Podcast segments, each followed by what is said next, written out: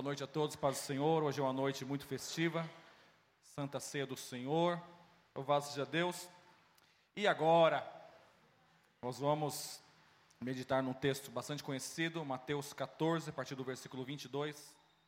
Nós vamos ler na versão NVT, que vai ser a versão oficial de leitura da comunidade Novo Tempo.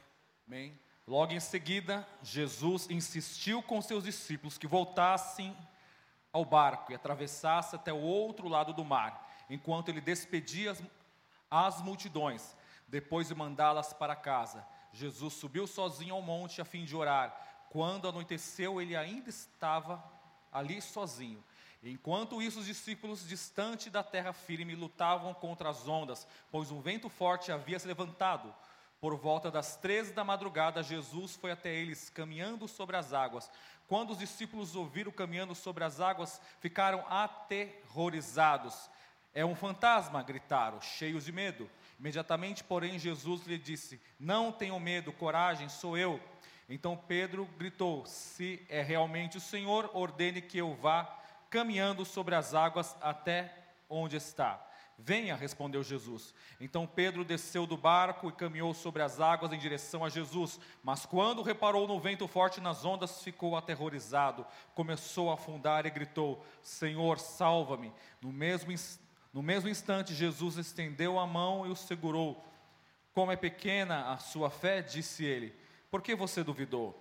Quando entraram no barco, o vento parou então os outros discípulos o adoraram e exclamaram: De fato, o Senhor é filho de Deus. Amém? Nós vamos orar pedindo a bênção do Senhor.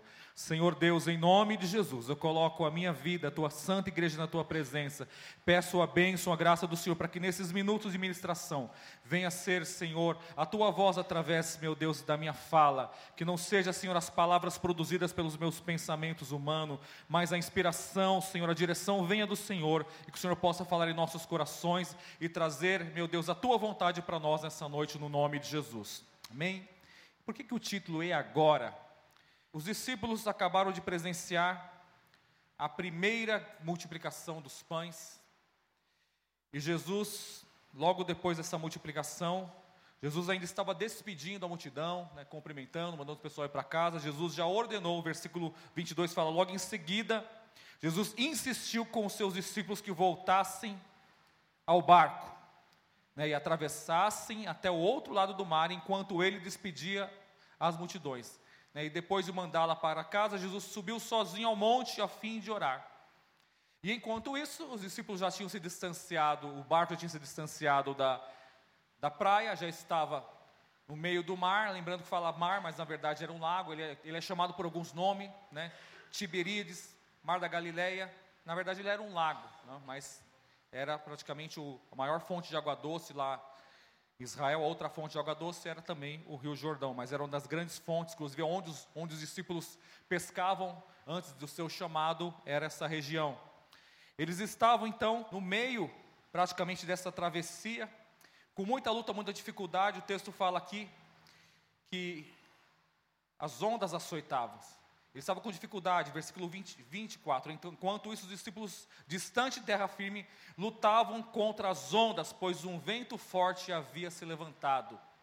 Eles tinham saído daquela região da multiplicação dos pães antes das 18 horas, ou seja, antes do anoitecer, talvez por volta das 16, 17 horas, eles já tinham, já tinham recebido a ordem de Jesus para pegar, entrar no barco novamente e passar para o outro lado do mar ou desse né, rio aqui, chamado de mar, chamado de rio, mas enfim, a fonte era água doce. E Jesus, enquanto despedia a multidão, depois Jesus foi orar sozinho, e já era de noite, os discípulos ainda estavam ainda. A dimensão desse, desse mar, desse, dessa região aqui, desse lago, enfim, era aproximadamente, tinha as dimensões de 14 quilômetros por 21 quilômetros, né, uma profundidade de, dos lugares mais profundos de até 4 quilômetros. Uma região bastante conhecida pelos discípulos, onde foi fonte de trabalho de alguns dos discípulos, como Pedro, né, como André, como João. Então, alguns discípulos da pesca é, trabalhavam nessa região. Mas aí eles já, já tinham se passado quase 10 horas. Eles estavam ainda, já era para eles terem atravessado e dava para voltar de novo. Eles ainda estavam no meio do mar, no meio daquele lago ainda, com muitas dificuldades. né, sem conseguindo prosseguir. Né? O texto não relata precisamente aqui, mas relata também em outra travessia que não foi essa daqui, que nessas ocasiões aqui, os discípulos, mesmo sabendo nadar, os discípulos da pesca sabendo nadar, eles tinham medo de, de, não, de não sobreviver. Né? Em outra passagem fala que Jesus estava no barco. Nessa passagem aqui, Jesus não estava no barco. Mas por que o texto chama, por que a, o título é agora? Eles entraram no barco debaixo de uma ordenança de Jesus. Não foram eles que quiseram simplesmente ir, mas eles foram ordenados por Jesus e insistiu que eles entrassem novamente no barco. Jesus, e outra coisa, eles estavam debaixo de uma ordem de Jesus, e agora Jesus não estava com ele, e agora se levanta uma tempestade que eles estão com dificuldade, né? Já tinha se passado aproximadamente de 10 a 12 horas, eles estavam ainda lá, no meio, sem saber quando que ia vencer aquela luta, sem saber se, afogar, se, iam, se iam vencer ou não, se iam se afogar ou não, se iam ter forças para se atravessar ou não, quando que ia passar aquela tempestade. E Jesus não estava com eles lá. E eles estavam fazendo o que Jesus ordenou. Jesus ordenou que eles pegassem o barco e atravessassem para o outro lado. Primeira reflexão que quero fazer aqui nessa noite. Se Jesus deu a ordem para mim e para você, ainda que surjam inúmeras dificuldades, você vai chegar do outro lado, porque você está debaixo de uma palavra de ordem de Jesus, e debaixo da obediência não há erro, não há falha. Mas mesmo aqui debaixo de uma obediência, como nós falamos, acabamos de citar agora, podem existir grandes lutas e grandes dificuldades. Nós sabemos que o pecado traz consequências devastadoras na vida de um homem e na vida de uma mulher. Mas nós estamos falando aqui de um caso que não é pecado. Os discípulos estavam debaixo de uma ordem, estavam obedecendo a ordem de Jesus, e de repente surge um grande problema, um grande impedimento. Tempestades podem se levantar contra mim, contra a tua vida, do nada. De repente, acho que muitos aqui já passaram, alguns talvez estão passando. De repente, do nada, surge uma grande luta inesperada. Um problema que você não imaginava. Seja na saúde, seja financeiro, seja emocional, seja no casamento, seja com o filho, seja com o vizinho, seja onde for. Do nada, de repente, surge uma grande tempestade e a gente não consegue avançar. E parece que Jesus às vezes não está perto, né? Jesus estava vendo tudo, Jesus, mesmo sendo 100% homem, era 100% Deus, sabia plenamente o que estava acontecendo. Inclusive, quando Jesus, antes de ter ordenado, Jesus já sabia o que iria acontecer, sabia plenamente. Mas agora o coração dos discípulos estão cheio de desespero, e o texto fala que por volta da quarta vigília, que aqui já na NVT já traz essa tradução, por volta das três horas da madrugada, Jesus se aproxima do barco. E o texto fala que eles ficaram atemorizados. Por quê? Aterrorizados, melhor dizendo. Porque eles pensaram que era um fantasma. Até, porque até então, eles ninguém tinha visto nenhum homem andar por cima da água. Nenhum homem tinha andado por cima da água. Nunca se ouviu falar que um homem tinha andado por cima da água, literalmente. Eles sabiam que há muitos e muitos anos atrás, né? O povo de Israel passou em terra seca, quando o Senhor, através de Moisés, abriu o mar vermelho. Eles sabiam também que o povo de Israel passou também no meio do Jordão, quando as águas se abaixaram, se, se secaram, e os sacerdotes passaram, o povo passou para herdar a terra da promessa. Mas os discípulos nunca tinham visto, e ninguém tinha visto até esse momento, um ser humano andar por cima da água. E eles ficaram totalmente aterrorizados. E ao mesmo tempo, mas o que está acontecendo? Né? E eles perguntam se é o Senhor. O texto fala aqui. Quando os discípulos ouviram caminhando sobre as águas, ficaram aterrorizados. É um fantasma, gritaram cheios de medo. Olha, eles já estavam com muito medo. Medo do quê? Medo de perder a vida, porque afinal de contas estavam praticamente umas 10 horas por aí no mínimo já naquele barco, naquela travessia que se fazia talvez em duas, três horas no máximo, eles estavam lá cerca de 10 horas, e não era mais de dia, já era de madrugada, enfim, a gente sabe que, ainda mais nessa região aqui, é, ninguém trabalhava, praticamente trabalhava à noite, né? os trabalhos eram praticamente de, de, diurnos e não noturnos, né? tanto é que Jesus utiliza de uma forma figurada trabalhar enquanto é dia, porque a noite vem que ninguém pode trabalhar. Porque Jesus está utilizando uma, uma forma de linguagem, né? uma, uma metáfora, né? dizendo que enquanto tem luz é necessário fazer as coisas, enquanto tem entendimento. Porque, enfim, as pessoas não trabalhavam de noite. Agora, de noite, onde eles poderiam estar dormindo e descansando, uma grande luta se levanta. E eles veem aí um homem andando por cima da água e eles ficam totalmente aterrorizados. Né? O texto fala que eles gritaram, cheios de medo, imediatamente.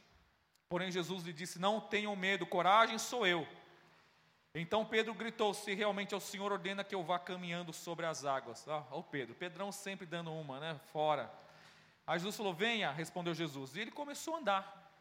Mas só que ele começou a andar, mas o texto fala o seguinte, né? Ele, então Pedro desceu do barco e caminhou sobre as águas em direção a Jesus. Estava indo muito bem.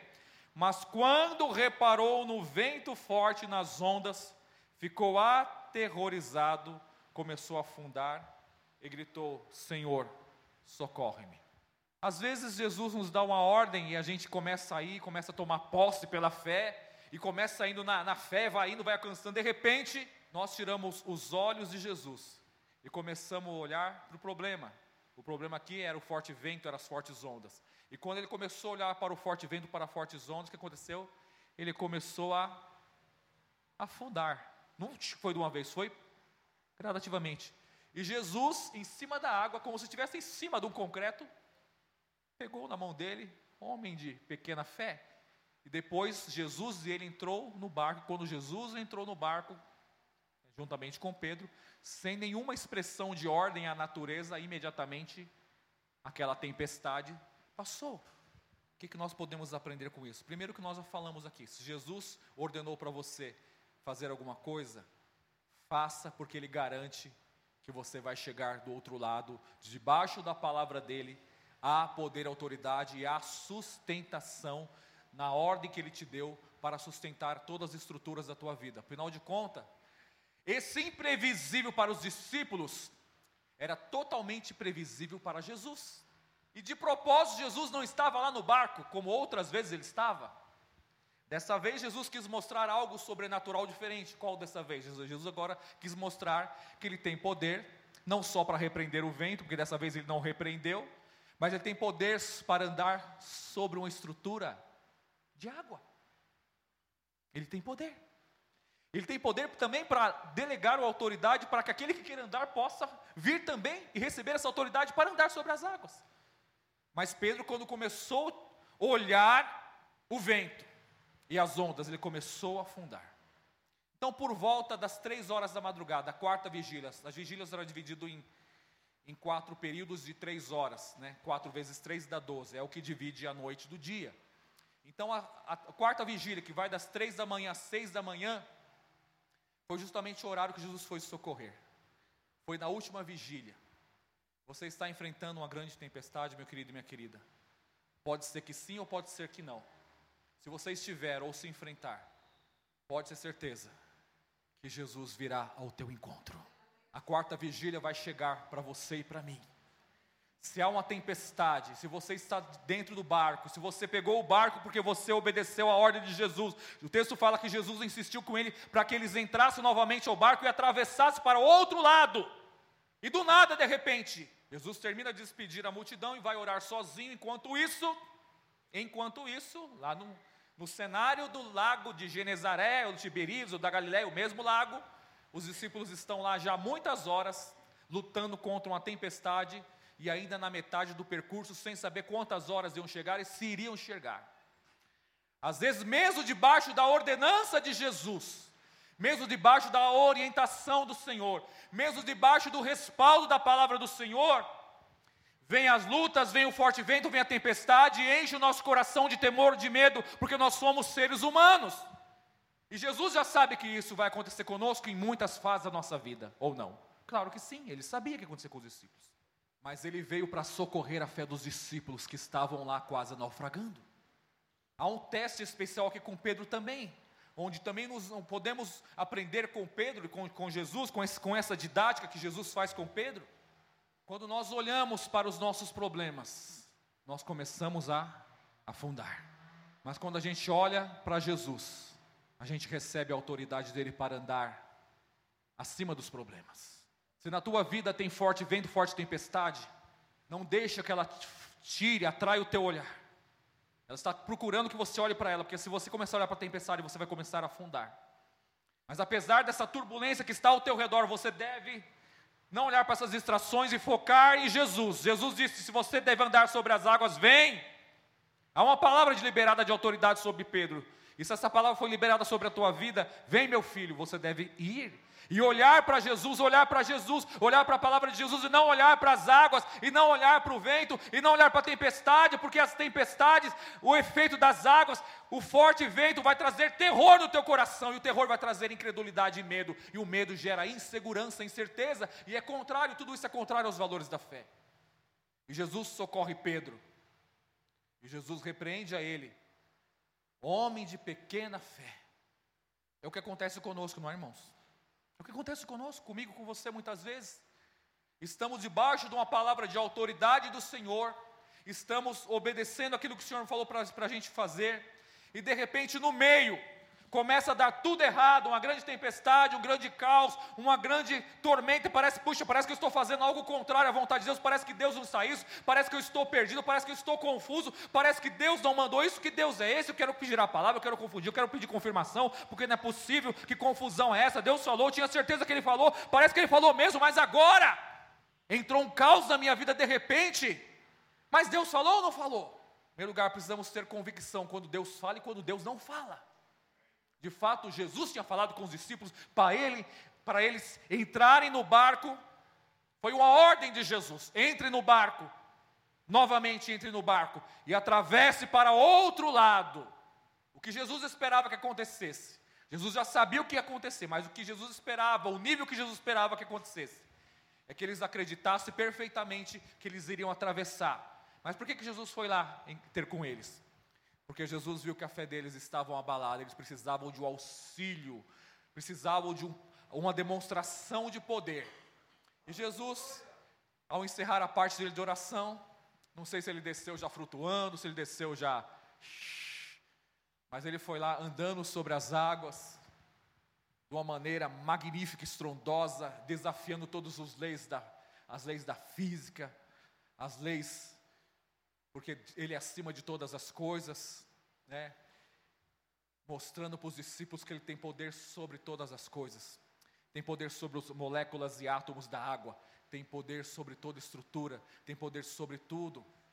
Mas Jesus esperava que eles atravessassem em plena fé, afinal de contas, eles estavam debaixo de uma palavra de autoridade, né? de uma palavra rema, palavra específica dirigida a eles.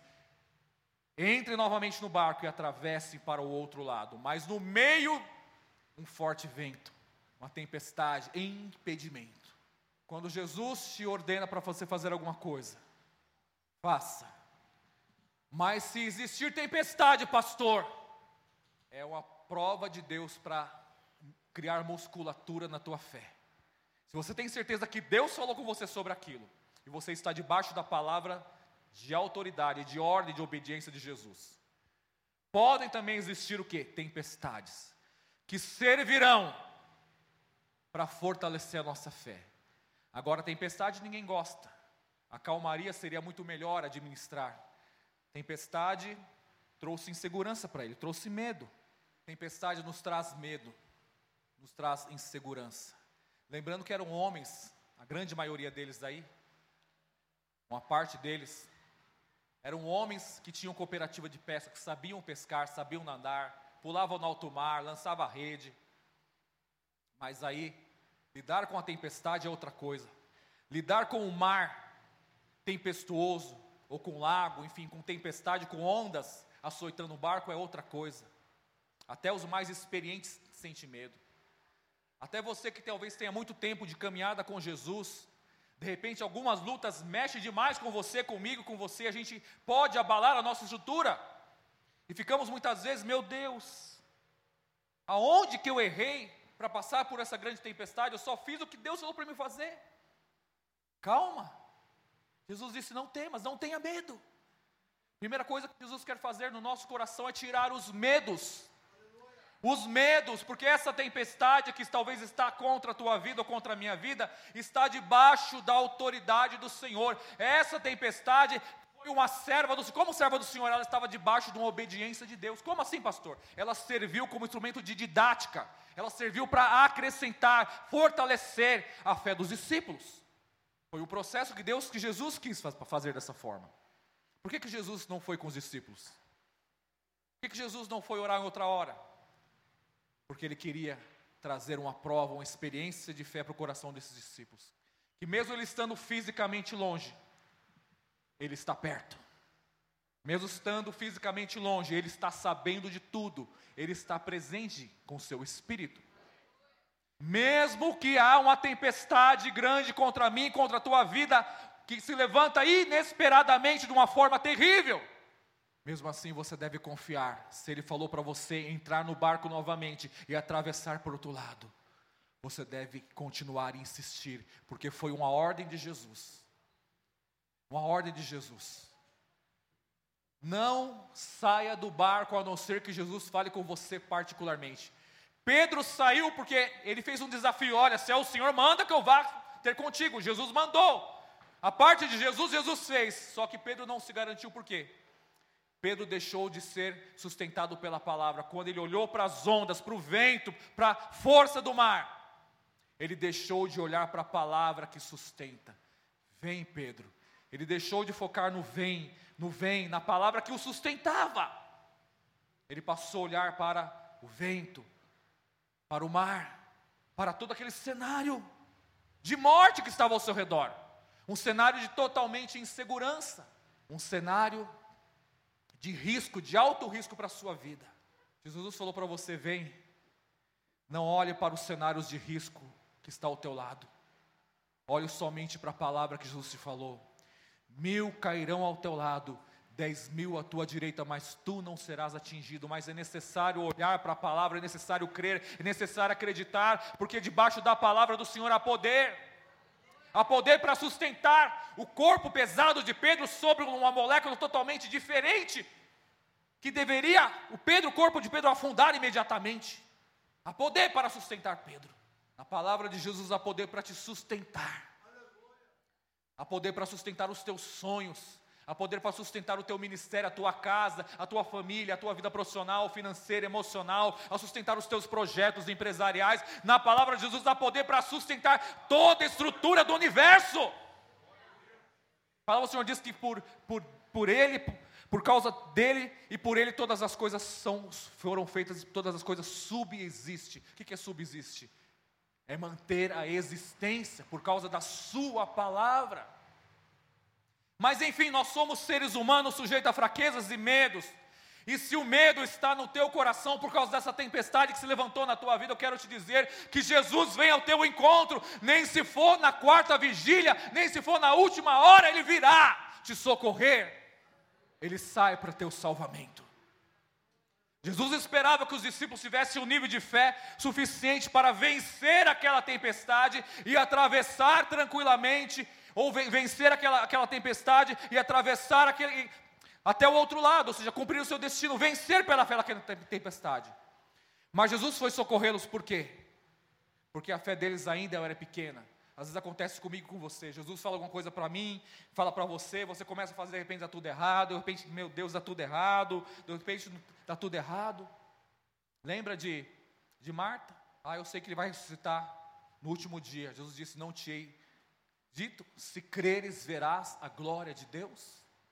Jesus exorta a Marta a crer. Jesus exorta os discípulos a crer. O texto fala: depois de Jesus socorrer Pedro, quando ele entra no barco com Pedro, automaticamente acaba a tempestade. Como já disse, existem outros textos, outras travessias que Jesus está no barco, dormindo fisicamente, descansando. Olha, não se dá que nós vamos perecer. Jesus levanta e acalma a tempestade e imediatamente faz bonança. Eu quero te dizer em nome de Jesus: se Jesus está no teu barco, Ele vai se levantar e vai repreender essa tempestade. Agora, se Ele não está no barco, Ele está vindo para entrar no barco e trazer paz. Só entrar no barco, aqui diz, só de entrar no barco, imediatamente. Mas não saia do barco ordem de Jesus. Pedro saiu, tudo bem, mas ele deixou de olhar para a ordem de Jesus. Fique no barco, fique no barco. Pedro deveria continuar no barco. Ele pediu para Jesus: Olha, se é tu, manda que eu vá até contigo. Jesus mandou, porque de fato era ele, então, uma confirmação Pedro: Estou confirmando que sou eu, pode vir. E ele foi sustentado. Mas quando ele deixou de acreditar, começou a afundar. O que, que Jesus falou com você que estava indo tudo bem, de repente você deixou de acreditar e começou a afundar? Às vezes acontece conosco, não acontece? E quando acontece, quando o que a gente tem que fazer? Igual Pedro, socorre-me, Jesus, estou perecendo. Socorre-me, Jesus, socorro, Jesus. A gente acredita em uma parte. A gente precisava ter combustível de fé para atravessar tudo, para chegar até Jesus. Mas a fé de Pedro, ele começou a perder o foco. Não perca o foco. Olhe para Jesus. Não olhe para a tempestade. Não olhe para os, fortes ventos, porque essas coisas nos fazem afundar. Irmãos, a palavra do Senhor também nos diz em Salmos 42 que um abismo chama outro abismo. Quem já teve essa experiência de olhar de um lugar alto, começar a olhar para baixo, aquela sensação estranha? Quem já teve essa experiência? Não parece um negócio esquisito? Meu Deus, parece que. Meu Deus! É, um negócio estranho, viu? Lembra as primeiras vezes que fui no Pico do Jaraguá, muitos anos atrás, quando ainda era uma criança, né? E geralmente ia com o vizinho, né, com o pai do vizinho, que a gente ia, ia às vezes em quando. Meu pai não tinha carro, e a gente vizinha lá, e a gente me chamava para ir. Lá no Pico do Jaraguá, depois eu olhava, meu Deus, coisa esquisita, né? Não olhe para a tempestade. Não olhe para o forte vento. Não quer dizer que ele não exista. Não quer dizer que ele não é real, mas ele vai te levar a você afundar. Olhe somente para a palavra de Jesus. Olhe somente para a palavra que te sustenta. Lembra Jeremias, Lamentações, ele fala: Eu quero trazer à memória aquilo que me traz esperança. Eu quero alimentar a minha alma do que me traz fé, fortalecimento, esperança. Você precisa olhar para aquilo que te fortalece espiritualmente, porque o que não falta é abismos que nos convidam para a gente olhar para Ele. De diversos, diversos, diversos, diversas áreas, abismos que quando você olha, meu Deus, parece que estou sendo tragado. Mas olhe para Jesus, olhe para a palavra de Jesus. Você está enfrentando uma tempestade não sabe quando vai parar. Senhor, quando essa tempestade vai passar na minha vida? Parece que eu estou no meio de uma grande tempestade. Às vezes acontece isso com você, comigo, aconteceram com os discípulos algumas vezes. Mas ele virá ao teu encontro, a quarta vigília chegará, ele virá de forma sobrenatural, gloriosa, para socorrer a tua fé, para que você não pereça. Ele virá para te socorrer, virá para te salvar. Ele virá. E agora, estamos debaixo de uma palavra de obediência que Jesus nos colocou. Estamos fazendo o que Ele nos mandou que fizéssemos. Deu tudo errado. E outro, e outro problema, Ele não está presente aqui. O que fazer? E agora? E agora é que Ele está com você, que Ele está vendo de tudo. E ainda que você não perceba, Ele já está no barco. Ele já está no barco. Eis que estou convosco todos os dias, até a consumação dos séculos. Vamos ficar de pé, amados, vamos orar. É impossível, na nossa caminhada de fé, não passarmos por nenhuma tempestade. Na verdade, nós não gostaríamos de passar por nenhuma, porque todas elas são difíceis de passar. Mas todas elas, depois que nós passarmos, ficaremos muito mais fortalecidos no Senhor. Tempestades pode ser financeiras, pode ser profissional, pode ser de saúde, pode ser emocional, pode ser com diversos tipos de problemas.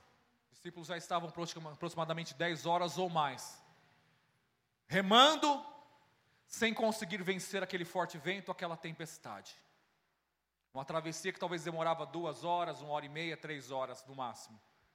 Eles estavam lá cerca de 10 horas lá, sem saber quando iam vencer. Às vezes a gente perde a noção quando virá a vitória na minha ou na tua vida por causa de uma luta que parece que não tem fim. Mas a palavra do Senhor nos fala em Eclesiastes 3: há para todo propósito um tempo determinado por Deus. Para todas as coisas há um propósito. A quarta vigília vai chegar na minha e na tua vida em nome de Jesus. E Jesus virá. Jesus virá e vai te socorrer. Vai aumentar a nossa fé e vai acalmar, acalmar essa tempestade, seja pela sua presença dentro do barco, ou seja, pela uma ordem expressa da sua palavra, aquetai-vos ela se aquietará, Ele virá te socorrer.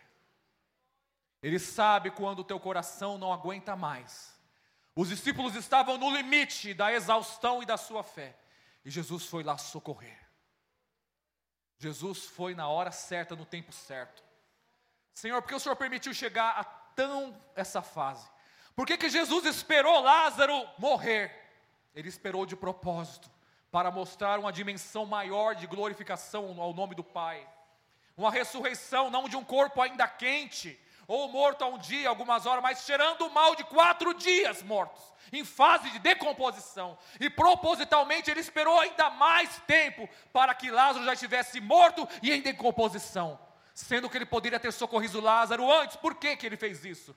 Porque ele queria trazer uma dimensão maior do seu poder na consciência de todos os judeus, os seus discípulos, mostrar que ele tem poder não só de ressuscitar um morto que acabou de morrer, mas de retroagir todo o processo de decomposição, trazer uma célula nova, que já está podre, trazer células novas. Ele tem poder de andar sobre uma estrutura da água. Ele tem poder de mudar todas as coisas. Vamos fazer uma oração geral, depois vou chamar para a oração específica. Senhor, em nome de Jesus. Nós somos teus discípulos. Muitas vezes nós somos aquele que está dentro do barco, debaixo de uma palavra de ordem do Senhor. E de repente levanta-se uma grande tempestade na nossa vida e nós não sabemos porquê, nem como fazer para resolver. Às vezes nós somos o Pedro, que ouvimos uma voz chamada especificamente, uma palavra rema dirigida a nós. Saímos com todo o ânimo, com toda a alegria, com toda a convicção, mas de repente, no meio do caminho, nós começamos a reparar o vento, as ondas, e perdemos o foco na Sua palavra e começamos a afundar. Senhor, se nós somos os demais discípulos que estão no barco, ou se somos Pedro que estamos afundando, a situação é muito próxima. De qualquer forma, nós pedimos a Ti, vem socorrer o Teu povo, Senhor que chegue a quarta vigília para aquele que está passando uma grande tempestade, que se levantou talvez de uma forma de repente inesperada. O Senhor tem poder sobre essa tempestade e o Senhor tem a hora certa de trazer o socorro. Meu Deus, dez horas de grande tempestade, creio que na mente do coração dos discípulos parecia que aquele dia, aquela noite não tinha fim jamais. Parecia que passava horas, horas e horas, mas não chegava o dia. Porque o momento de tormento parece que eterniza aquele momento.